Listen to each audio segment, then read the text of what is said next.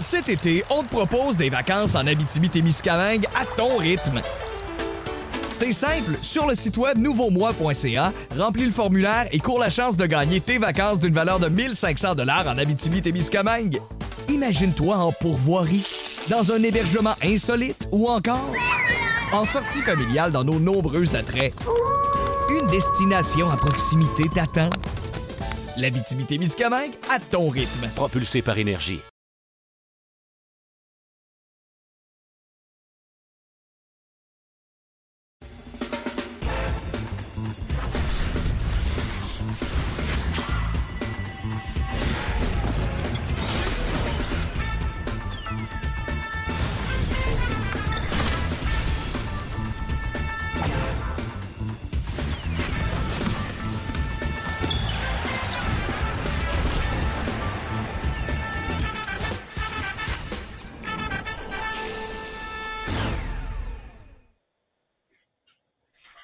Mardi 3 mai, bienvenue à cette édition du Balado du Centre-Ville. Alexandre Tourigny en compagnie de Charles Dubébret et de Max Boudreau. Comment ça va en ce beau mardi ensoleillé, messieurs?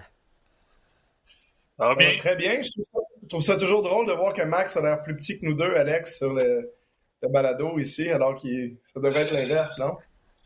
C'est une, demande d'Alex euh, pour le balado. Il faut que j'aie l'air plus petit que lui pour qu'il se sente grand pour une fois de sa vie. Exactement, sauf que, tu sais, Max compense en a poussé de la fonte avant justement chaque balado, donc il a l'air absolument gigantesque. Donc c'est pour ça que je lui demande de baisser sa chaise un petit peu.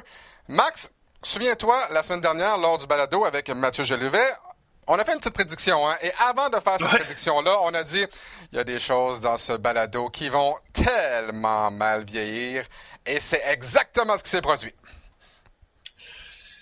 Malheureusement, euh, oui, on a les deux à la toute fin du balado qui avaient prédit que les Raptors allaient revenir euh, et gagner le match numéro 6, numéro 7 pour la première fois de l'histoire de la NBA.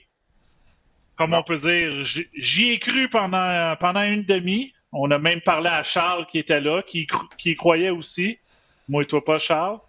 Et après ça, écoute, le troisième quart de la mort, euh, pense qu'on s'est retexté et on a dit bon, la chaîne elle vient de débarquer du vélo, c'est fini, on pack bagage puis on s'en va en deuxième ronde sans nos Raptors. La chaîne a débarqué, la chaîne a cassé et revolé à peu près à 10 mètres en arrière. Ah, il n'y avait plus de chaîne, il n'y avait plus de chaîne, il n'y avait même plus de vélo. Et toi, Charles, est-ce que tu y croyais? Oui, puis je pense que c'est ça, on est trop à l'avoir prédit, en fait. On était trop sur ce, cette espèce de bandwagon-là de les Raptors vont revenir sur la première. On bien fait croire avec le match 4 puis le match 5.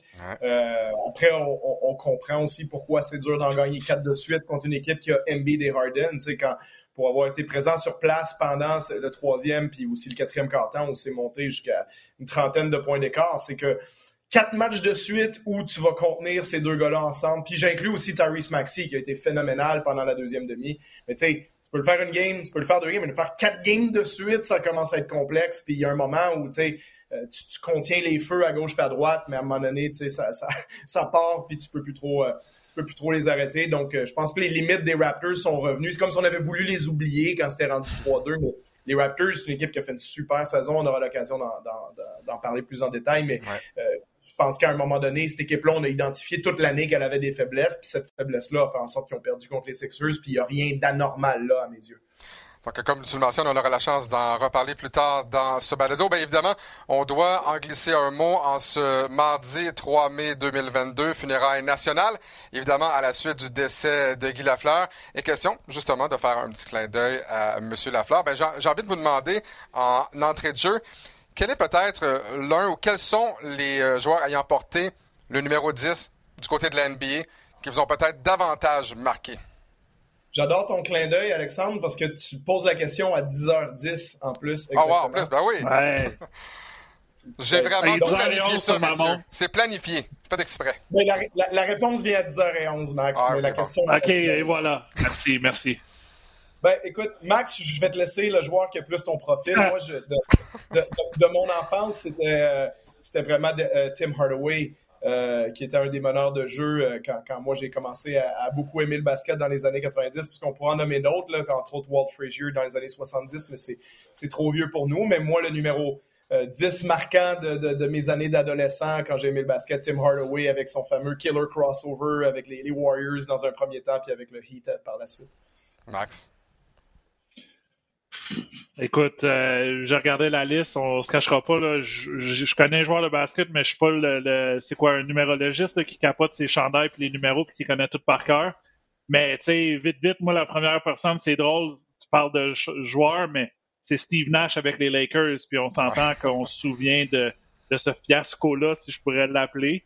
Mais j'ai pas, j'ai pas vraiment de gros joueurs là. Tu sais, sur là, Charles a dit, je me souviens Walt Fraser un peu parce que quand j'étais à Buffalo, euh, les postes qui étaient, c'était toujours le, Madison Square Garden Network, MSG Network, Walt Fraser est là. Puis tu avais toujours des photos de lui dans le temps, des images avec ses beaux sauts, puis des images que quand il jouait, puis qu'il a gagné le, les deux seuls championnats des Knicks. Mais sinon, j'ai malheureusement pas d'autres joueurs en tête.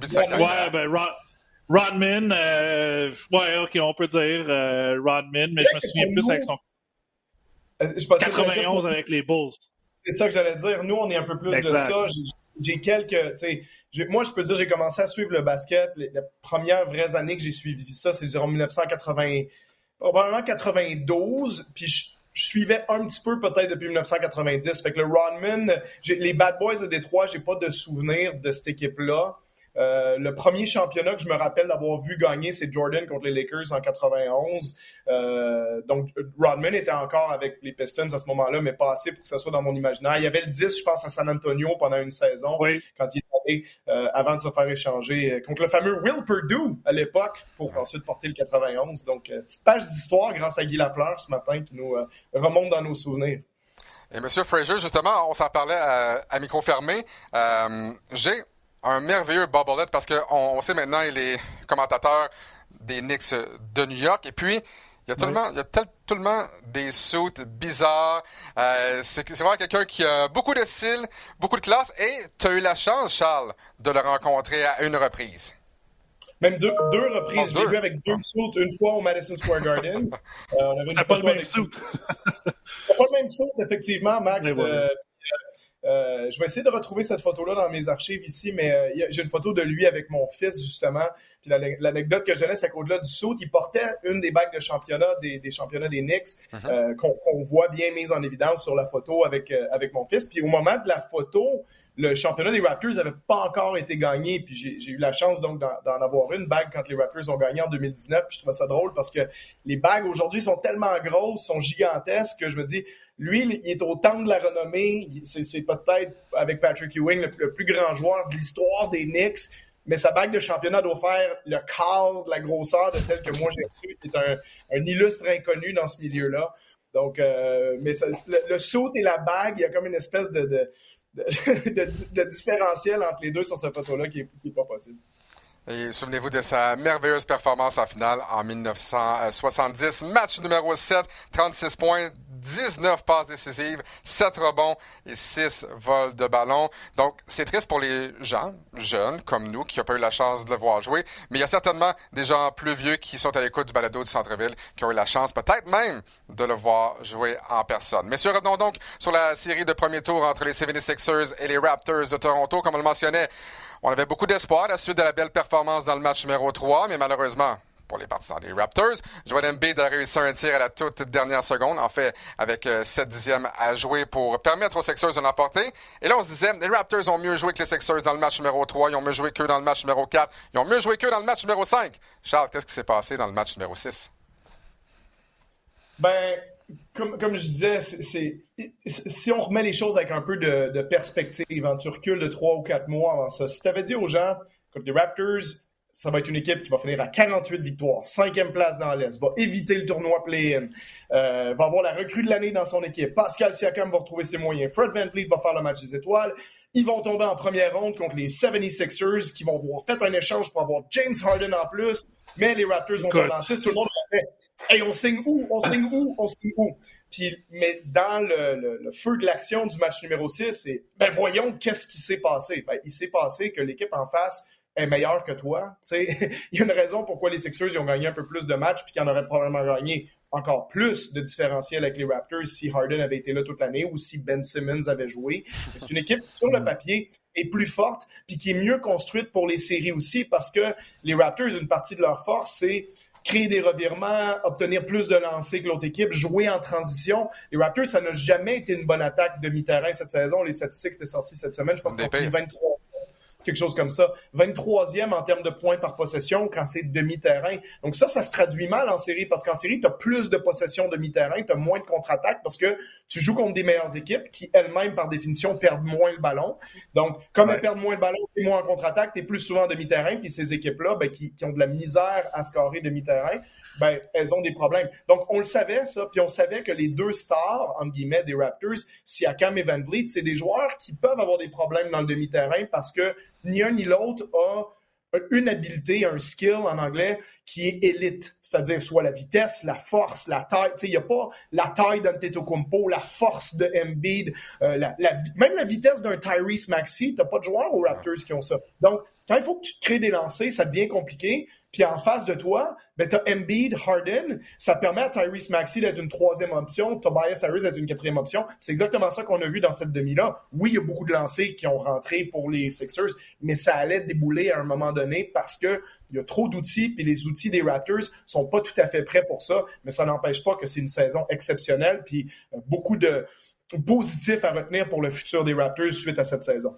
Donc, Charles, ce que tu me dis, et peut-être que les plus vieux qui sont à l'écoute vont comprendre la référence, c'est comme jouer à ice hockey et choisir des joueurs de taille moyenne. Donc, pas un joueur rapide, pas un joueur plus corpulent avec un, gros slap shot. C'est des, très bons joueurs, mais des joueurs de taille moyenne ice hockey, finalement. Max, est-ce qu'on a fait euh, trop état, peut-être, euh, trop état de, de la blessure de Joel Embiid? Lorsqu'Embiid s'est blessé, on s'est dit, les Raptors ont une chance.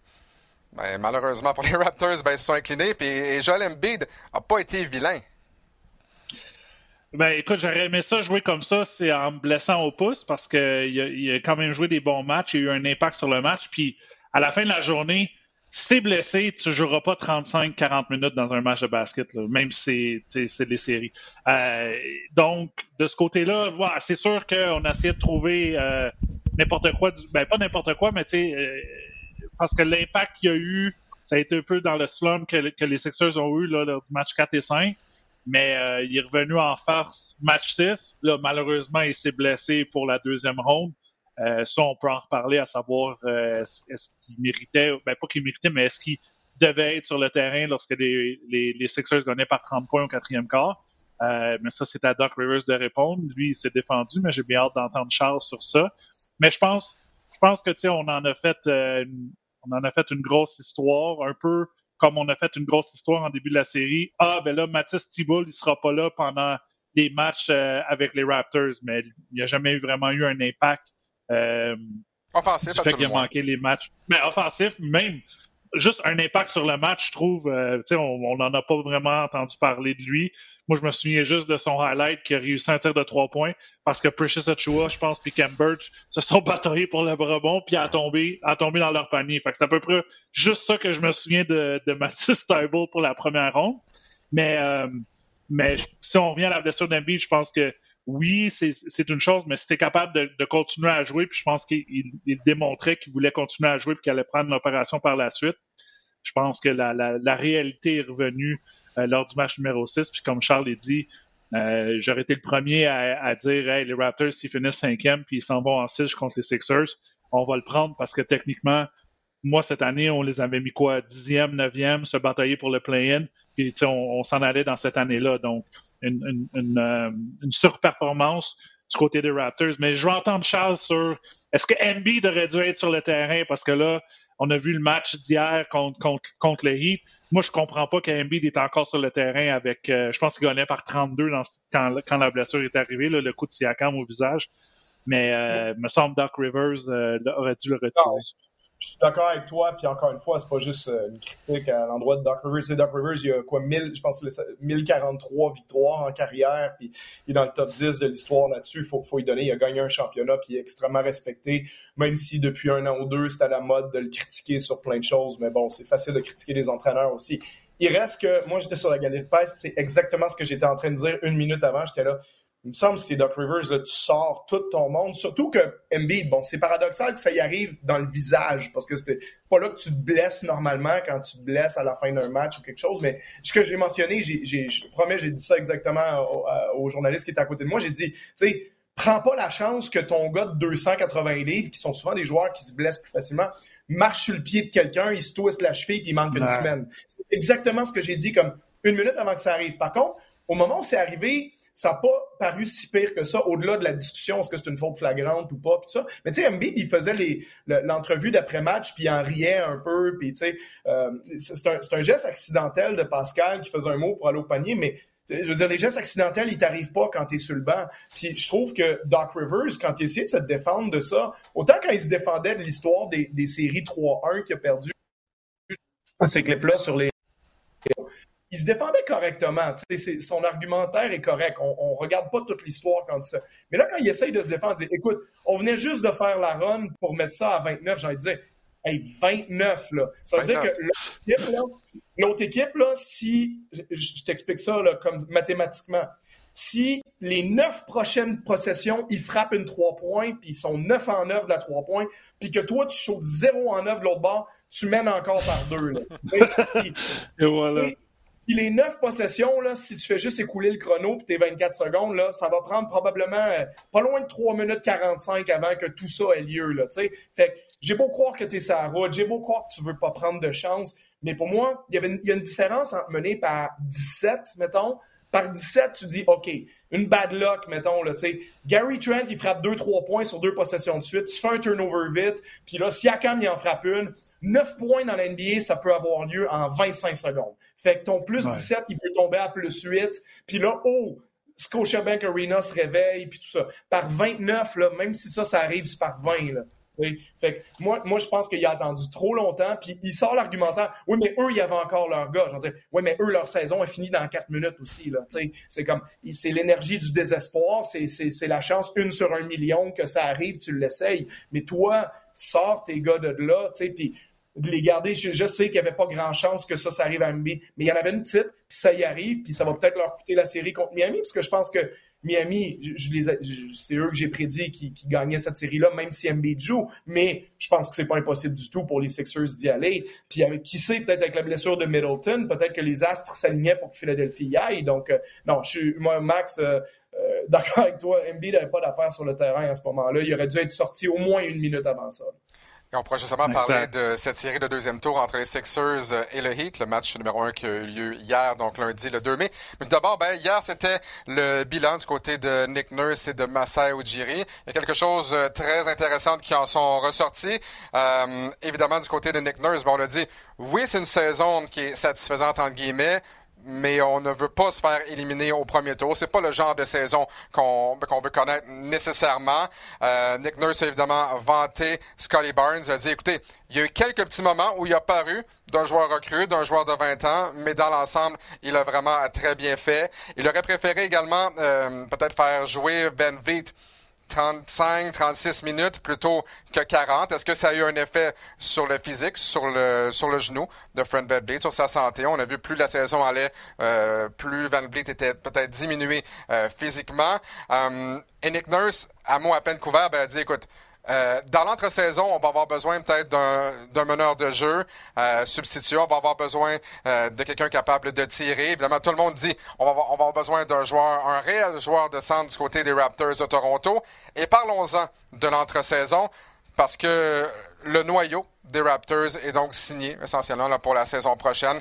Thaddeus Young, son contrat vient à échéance maintenant, donc sera joueur autonome. Même chose pour Chris Boucher. On détient les bird rights sur euh, ces deux joueurs-là également. Euh, Utah Watanabe, Banga également, donc euh, joueur autonome. Et là, si on fait le calcul, même si Thaddeus Young ne revient pas, si Chris Boucher ne revient pas, c'est 21 millions. Donc, j'ai hâte de voir comment on va réussir à aller chercher ce qu'on recherche dans cette liste d'épiceries-là. On va, on va devoir magasiner dans le rayon arabais, finalement.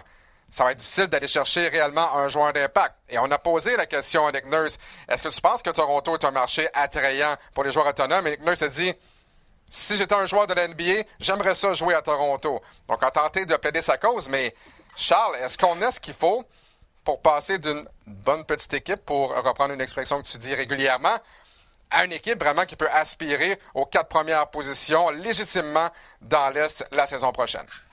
Cet été, on te propose des vacances en Abitibi-Témiscamingue à ton rythme.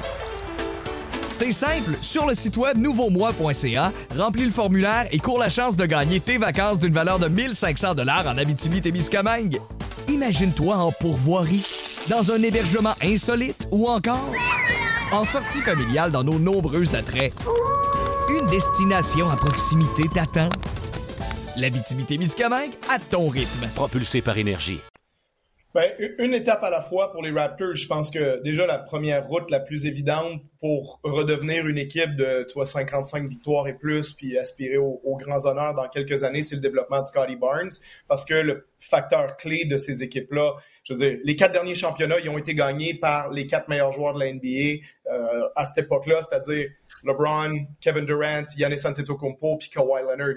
Donc, avoir un des cinq à huit meilleurs joueurs de la ligue, c'est ce qui te donne une chance de gagner. Et donc, tu as potentiellement ce joueur-là en Scotty Barnes, c'est-à-dire, est-ce que le Scotty Barnes de 2025-2026 est un des 10, 15 meilleurs joueurs de la ligue, puis que ça t'amène là, comme ça, ça replace Siakam et Van Vliet et compagnie dans une position de deuxième, troisième. Après, il y a des vraies questions qui vont se poser, parce que quand Barnes va arriver là, les Siakam et Van Vliet qui ont 28 ans aujourd'hui, vont en avoir 31, 32. Mm-hmm. Donc, c'est là les vraies questions à Toronto parce que je pense que oui, on va se diriger vers ça, mais le temps que Barnes s'aguerrisse puis fasse tout ça, peut-être que tes autres joueurs vont être un peu trop vieux aussi. Donc, il y a peut-être certains changements à, opérer. Donc, c'est pour ça qu'on entend certains certaines idées d'échange à travers les années pour les Raptors, parce que comme tu le dis, tu n'as pas la place euh, sous le, cap salarial pour aller chercher un, agent libre d'envergure. De deux, des agents libres d'envergure dans l'NBA cet été, il n'y en aura pas, puis il y en a très peu, puis il n'y en aura pas beaucoup dans le futur parce que maintenant, les joueurs, ce qu'ils font, contrairement à ce qu'ils faisaient il y a trois à cinq ans, si on pourra en reparler sur un prochain balado, mais c'est que ils signent avec leur équipe pour avoir le plus d'argent possible, puis après, ils demandent un échange quand ils sont pas contents au bout ah. d'un an ou deux. Donc, ce qu'on a vu que Kawhi Leonard faire signer aux Clippers ou euh, Kevin Durant signé à Brooklyn, on le voit de moins en moins. Euh, puis on voit ce qui se passe à Utah en ce moment.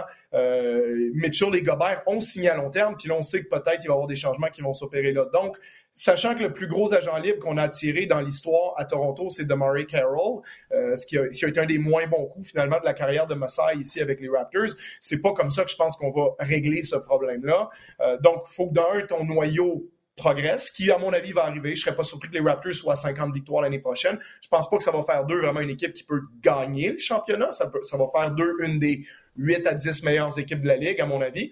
Donc, il va falloir regarder le marché des joueurs autonomes parce que autant on a aimé DeMar DeRozan à Toronto de 2009 à 2018, il y a eu un moment donné où l'échange de ce joueur-là, adoré par la ville de Toronto, c'est ça qui a permis aux Raptors de gagner, d'aller chercher Kawhi Leonard. Et la question, est-ce que le prochain DeMar DeRozan encore une fois, je suis pas en train de réclamer un échange, mais si tu as besoin d'un joueur de centre qui va, qui va défendre Joel Embiid, puis qui va mettre plus de pression sur un est-ce que tu vas chercher Rudy Gobert qui veut, qui veut s'en aller? Si tu veux aller le chercher, qu'est-ce que tu donnes pour aller le chercher? Puis là, le seul contrat que tu peux donner en échange, par exemple, c'est Pascal Siakam. Parce que Gobert gagne trop d'argent pour que tu donnes à Nunobi, tu donneras jamais Scotty bien entendu. Donc, et, ou alors, il faudrait que tu en combines deux. Tu sais, est-ce que tu donnes Van Vliet et Anunobi, bien entendu que non, t'aimes mieux donner un joueur. Puis peut-être que tes ailiers de 6 pieds 8, t'en as un trop. Donc je lance la question, par exemple, est-ce que la façon pour les Raptors d'être meilleurs, c'est pas d'avoir un line-up qui serait, par exemple, Van Vliet en 1, Trent en 2, Anunobi et Barnes sur les ailes avec Gobert en 5.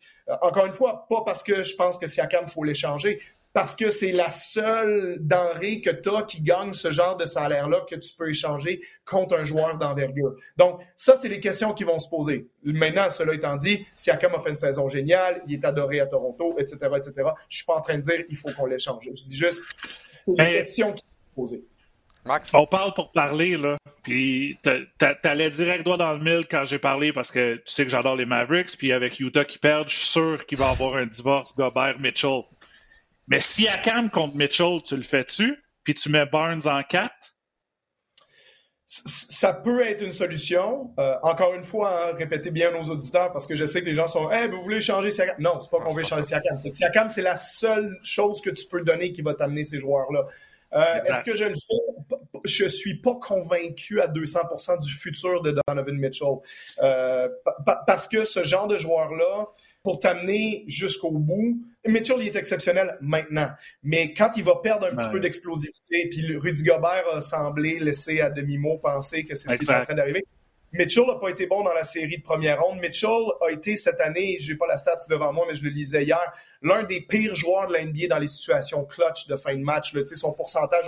Mais c'est, ça reste un gars de 6 pieds 1, 6 pieds 2 qui doit tellement dépenser d'énergie pour créer ses lancers que souvent ces joueurs-là fatiguent. Il y a des blessures aussi dans Donovan Mitchell qui commencent à s'accumuler un peu. Donc je suis pas sûr que je donnerais tout pour avoir Donovan Mitchell quand j'ai Fred Van Vliet comme meneur de jeu. Fred est meilleur défensivement que Mitchell en plus. Puis Fred est à 20 points de moyenne. Donovan Mitchell est à combien cette année? 24, 25? J'ai pas le, chiffre devant moi. Mais je me dis, pour aller chercher 4 points en plus, je vais de, pour avoir un joueur à la même position.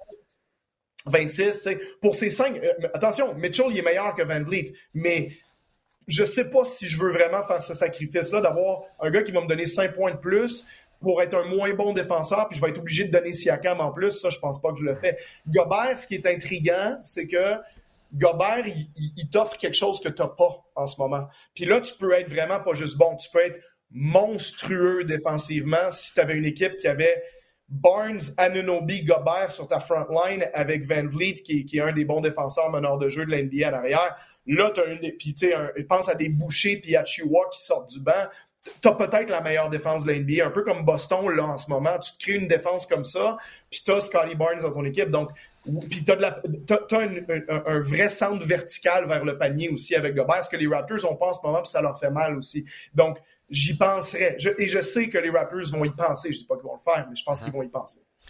Donc, euh, hier, évidemment, c'est Nick Nurse qui parlait parce que Massa Ujiri est présentement au micro.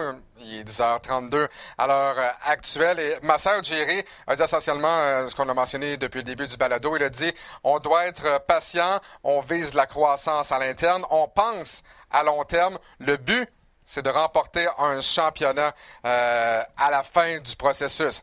Donc, clairement, on ne veut pas mettre tous nos offres dans le même panier et dire on va gagner en 2023. On veut justement espérer une croissance. Tu l'as mentionné, Charles, euh, d'un joueur comme Scotty Barnes, entre autres. Et, tu sais, souvenez-vous, là, Gary Trent Jr. est très jeune. OJ Anunobi, là, on pense que c'est un vétéran. Anunobi, c'est, c'est un joueur qui a à peine 24 ans. Gary Trent a 23 ans. Donc, on a encore des, des joueurs quand même jeunes. Tu l'as mentionné, Siakam à 28. Oui, Precious, exact. On a Van Vliet et Siakam à 28. Oui, Éventuellement, ils vont vieillir. Donc, on ne peut pas prendre sept ans pour, euh, pour en arriver à nos fins.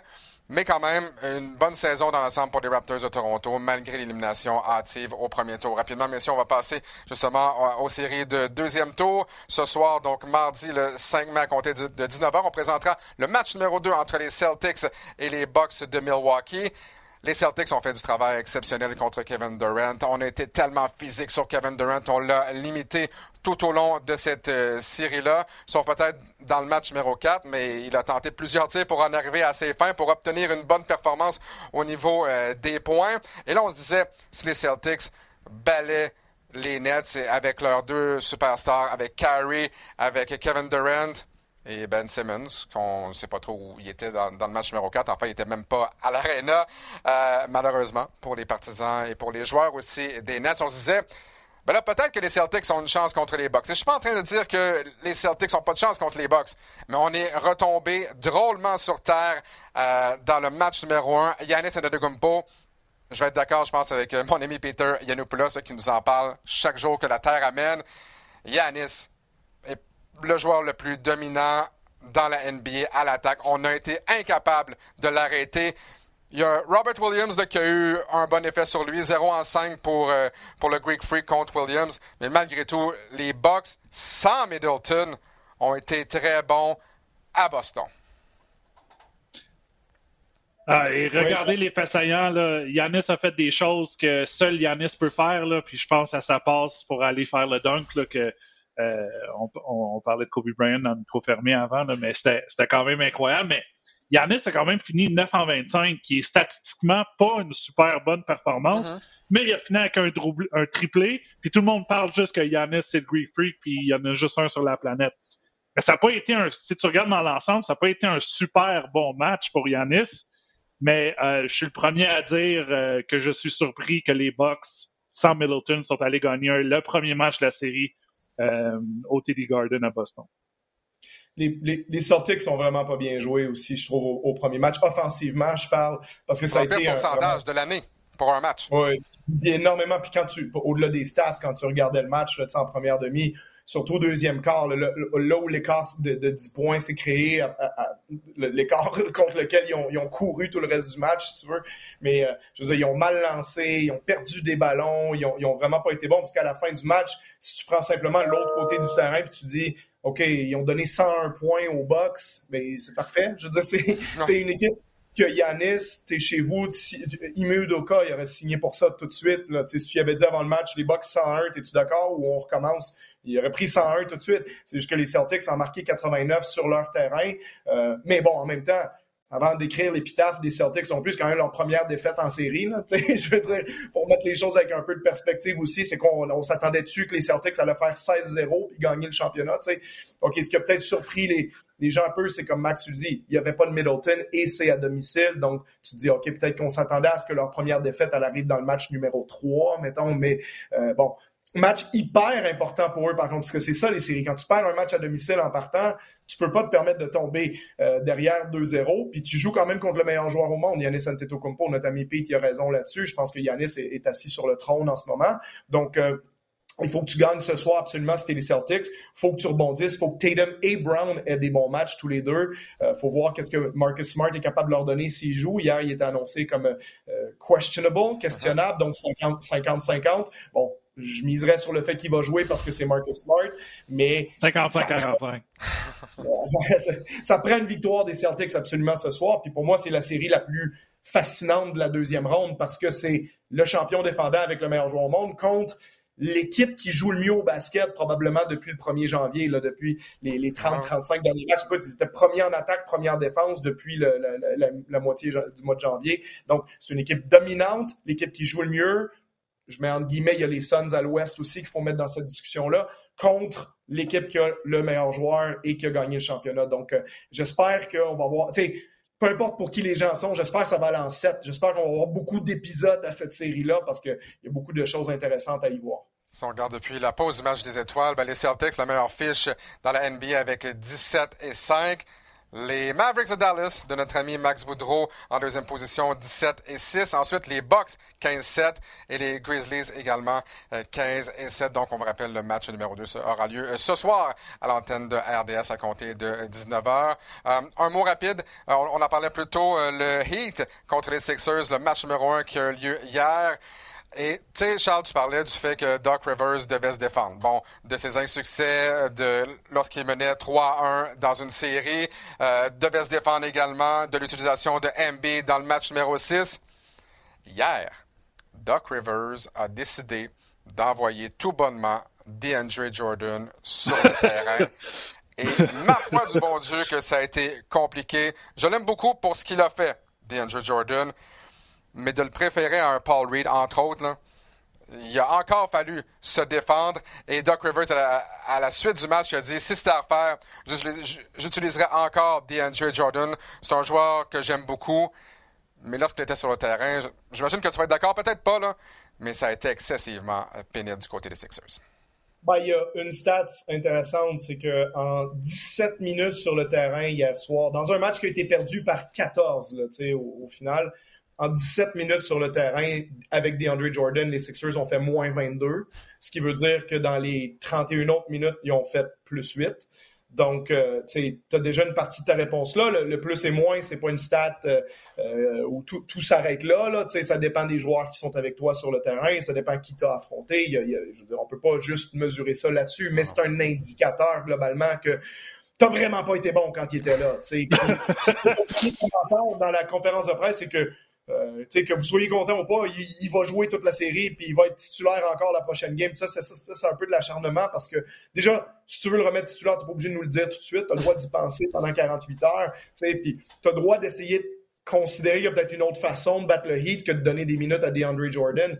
Euh, puis c'est c'est drôle, cette espèce de fascination-là que certains entraîneurs un peu plus âgés ont pour les joueurs d'un ancien style ou, pour l'ancienne version des joueurs. Parce que DeAndre Jordan, comme tu le dis, version 2015-2016 avec les Clippers, c'est un joueur fantastique. Là, euh, ben, fantastique, j'exagère un peu, mais ben, dans, son style, dans son style, très vertical des lancers. Un partenaire de Aléo parfait avec Chris Paul à l'époque. Puis d'ailleurs, je pense, une ou deux sélections sur les équipes All-NBA. Donc, euh, je n'ai rien à dire sur le DeAndre de ces années-là. Mais déjà, le DeAndre Jordan des Nets, il y a quelques années, écoute, Kenny Atkinson a perdu sa job parce que il faisait, il, avait compris lui que Jared Allen était déjà vraiment meilleur que DeAndre Jordan.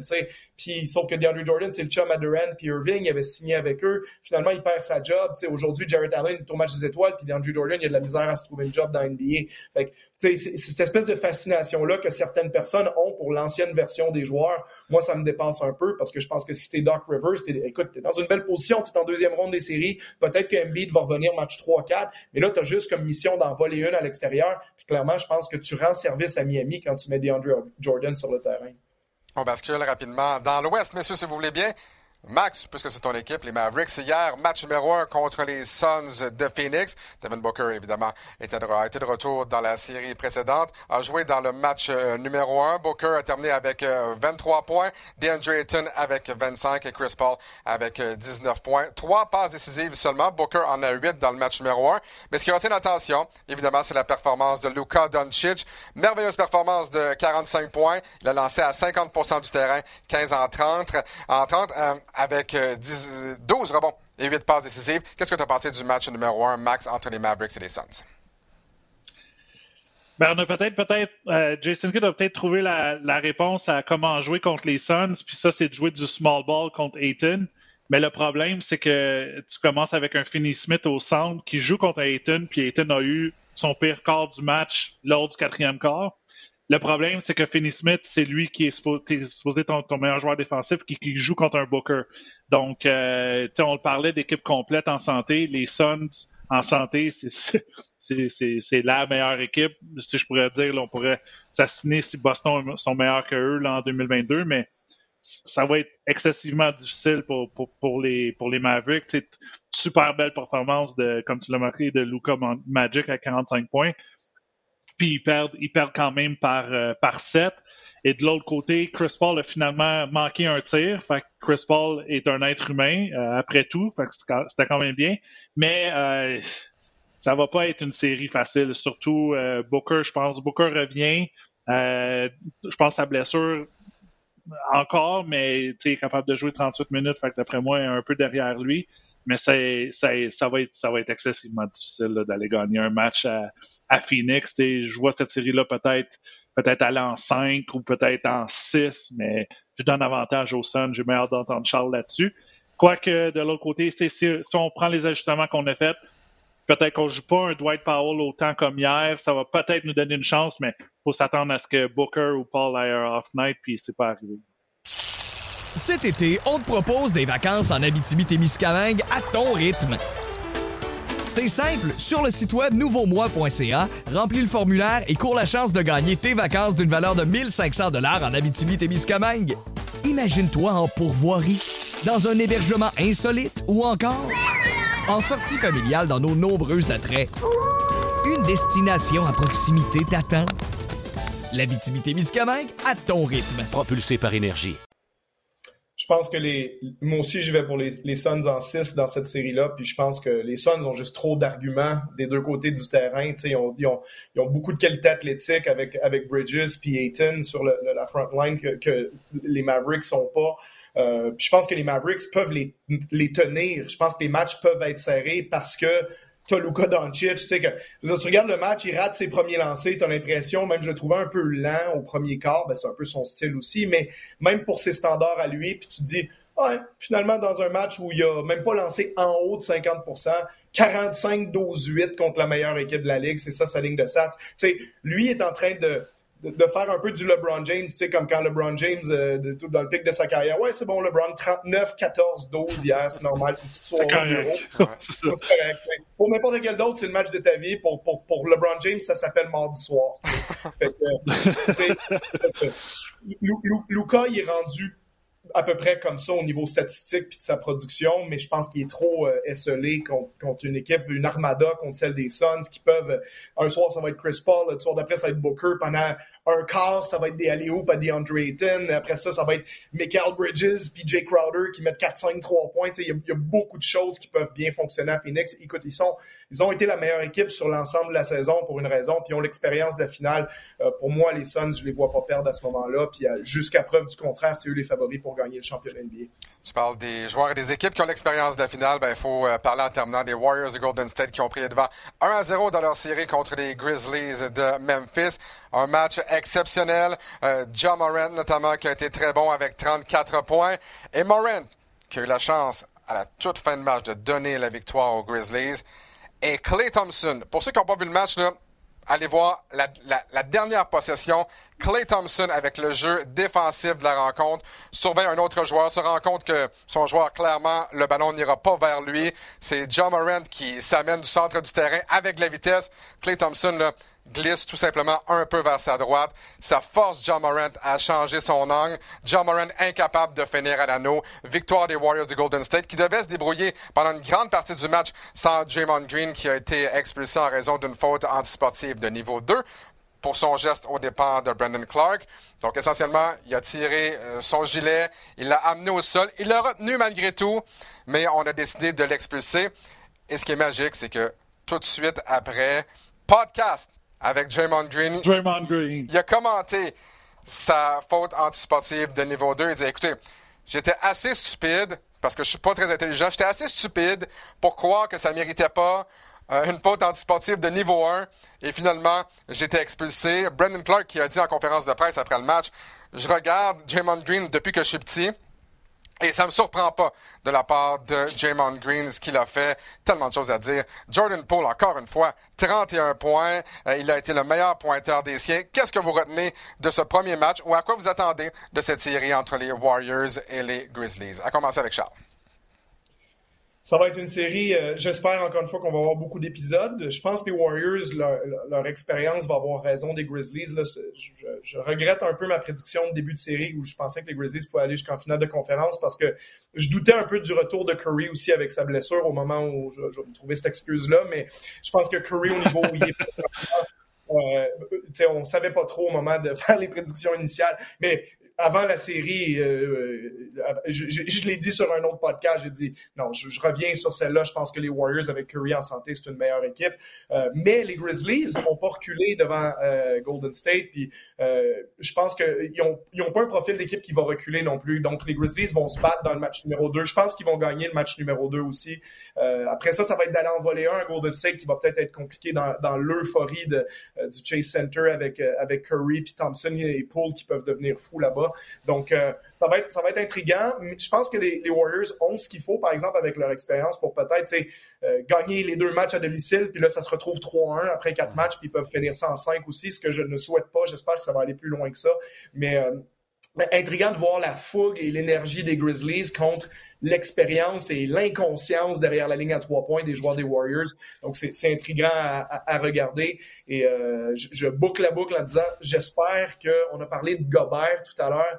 S'il y a un des échanges que j'espère qu'il n'aura pas lieu, si Gobert s'en va de Utah, c'est Gobert à Golden State. Parce que si on donne des jeunes pièces, là, des genres de Kuminga, Wiseman euh, et compagnie, euh, Andrew Wiggins, pour que les salaires matchent, pour mettre un Gobert, là, ça, c'est un échange possible en passant. Euh, imaginez deux secondes si Golden State mettait sur le terrain Curry, Jordan Poole, Clay Thompson avec Draymond et Rudy sur la, la front line défensive. Là, comme, Bonne chance. Aïe, aïe. Là, si je peux te donner un conseil. Euh, moi, signé pour eux autres aussi, moi. Sur le banc, peut-être. Euh, Charles, si je peux te donner un conseil. Lorsque tu changes de podcast, change également ta prédiction. Donc, selon qui écoute quel balado, tu vas passer pour un génie, tu vas avoir raison 100% du temps. Un peu comme nous. Charles, il a toujours raison. Non, mais c'est ça, mais Max, souviens-toi, sur le RDS.ca, j'avais prédit une victoire des Sixers en 7. Et la semaine dernière, j'ai dit, ben, les Raptors vont devenir la première équipe à revenir d'un déficit de 0-3. Donc, tu peux pas te tromper dans ce temps-là. C'est parfait. Mais c'est pas, c'est pas toi puis Peter qui a été parfait dans euh, la première ronde des séries. Fait que ça, on va le mentionner. Euh, bravo. Tu étais parfait? Alex, tu étais parfait sur le, nombre de games aussi ou sur, juste sur l'équipe? Juste sur l'équipe. Juste sur l'équipe. Juste sur l'équipe. Ah oui, mais. À, la limite, parfait sans, sans t'enlever ton mérite, parce que moi aussi j'ai fait 8 en 8, mais il n'y a pas eu de surprise. 3, 4. C'est ça. C'est ça. Max, qu'est-ce que tu penses de la série entre les Warriors et les Grizzlies en terminant? Écoute, c'est euh, le premier match, c'était du bonbon. Euh, moi, j'aime ça quand ça brasse un peu. Puis c'est sûr que quand tu as Draymond Green qui se fait éjecter, euh, ça vient, ça vient juste rajouter de la sauce épicée sur un match que tu avais deux équipes avec. Les Grizzlies ont une personnalité. John Moran, tu, l'as vu, il faisait du crip walk là, en train, pendant que je pense que c'était Baines ou je sais pas qui d'autre qui prenait un trois points. Et on dirait que il apprécie le moment, puis qu'il il, se prend pas pour un autre, puis il y a vraiment, il y a vraiment du fun à jouer au basket. Et euh, écoute, euh, je vous cacherai pas, moi, il faut que ça aille en 7 parce que j'ai déjà j'ai déjà booké mon lundi le 16 mai comme quoi j'allais faire ce match-là. Donc, c'est obligé d'aller en 7. Si les équipes nous écoutent, sont obligés, ils n'ont pas le choix, sont obligés. Puis euh, écoute, ça serait ça serait tout un match. Mais euh, il va y avoir des ajustements qui vont être faits de, de part et d'autre. Tu sais, un Draymond Green pendant 40 minutes, c'est pas la même chose qu'un Draymond Green pendant seulement 17 minutes. Mais de l'autre côté, du côté des, euh, des Grizzlies, je ne sais pas si l'entraîneur va peut-être insérer un Brandon Clark au lieu d'un Tillman en position de 5 parce qu'on a beaucoup abusé Tillman, puis Tillman de l'autre côté, il regarde pas, il regarde pas vraiment en faire de tir. Donc, il a seulement tenté deux tirs, tu es, sur le 5 partant, tu as juste joué 13 minutes, tu finis moins 10. Euh, puis tu pars le match par un. Donc, on, on s'entend que quand il n'était pas, là, comme Charles l'a fait, le mathématique 101, ben, l'équipe est en plus 9. Mais en même temps, écoute, ça a été, ça a été un gros match. Ça a été un gros dimanche. Tu as eu les Celtics, les Celtics Bucks, puis après ça, tu as eu le, le double-header sur ABC avec euh, Golden State Memphis. J'aimerais ça que ça, ça, soit une série serrée qui aille jusqu'en 7, outre le fait que je ferais le match numéro 7, parce que c'est du bon basket, puis c'est deux jeunes équipes, entre guillemets. Je pense que les Grizzlies, c'est l'équipe, une des équipes les plus jeunes, mais les Warriors, on dirait, avec les joueurs qui ont été blessés quelques années, puis là, maintenant, ils reviennent, on dirait sont encore renouveau, revampés avec un Wiggins et maintenant l'émergence de, de, de Poole, mais aussi le jeu de Gary Payton II. Euh, on dirait qu'à chaque match, il va faire un gros highlight, il joue de la super bonne défensive. Euh, puis c'est une belle histoire de, de, de concession que développé ses joueurs dans la dans la G League avec le, je pense c'est les Warriors de Santa Cruz si je me trompe bien. Euh, Exactement. donc tu sais c'est une bonne équipe et je leur souhaite du succès et, écoute c'est les les trois c'est deux des trois meilleures équipes de l'Ouest pardon qui s'affrontent donc c'est ça fait déjà du bon basket qu'on est seulement en deuxième round. Messieurs, donc, euh, je, rappelle à tout le monde les euh, prochains matchs sur, les, sur, euh, le, sur le réseau RDS ou RDS2. Je dois sortir mon cellulaire parce que j'ai la liste ici tout chaude dans mes mains. Donc, ce soir, Milwaukee-Boston, match numéro 2 à compter de 19h à RDS2. Mercredi, Max, tu feras le match en compagnie de Mathieu Gélivet. Sixers et Heat, numéro 2, donc à RDS2 à 19h30. Il y aura possibilité on attend encore des confirmations. Vendredi, potentiellement Heat contre Sixers euh, numéro 3. Donc essentiellement, on a eu du basketball hier, mardi, mercredi, vendredi. Et la semaine prochaine, on ne peut pas encore en parler, mais un potentiel de trois matchs également sur nos ondes. Donc très heureux d'avoir la chance de, de, vous présenter le plus grand nombre de matchs de basketball possible. Charles Dubébret, un gros merci encore pour ton temps ce matin, toujours très apprécié. Et on va se revoir bientôt certainement à la demi d'un de nos matchs de série à l'antenne de RDS et RDS2. Max Boudreau également, toujours un plaisir. On se retrouve dans une semaine, mardi, le 10 mai, pour une autre édition du Balado du Centre-Ville. Bonne fin de journée tout le monde. À bientôt. Salut tout le monde.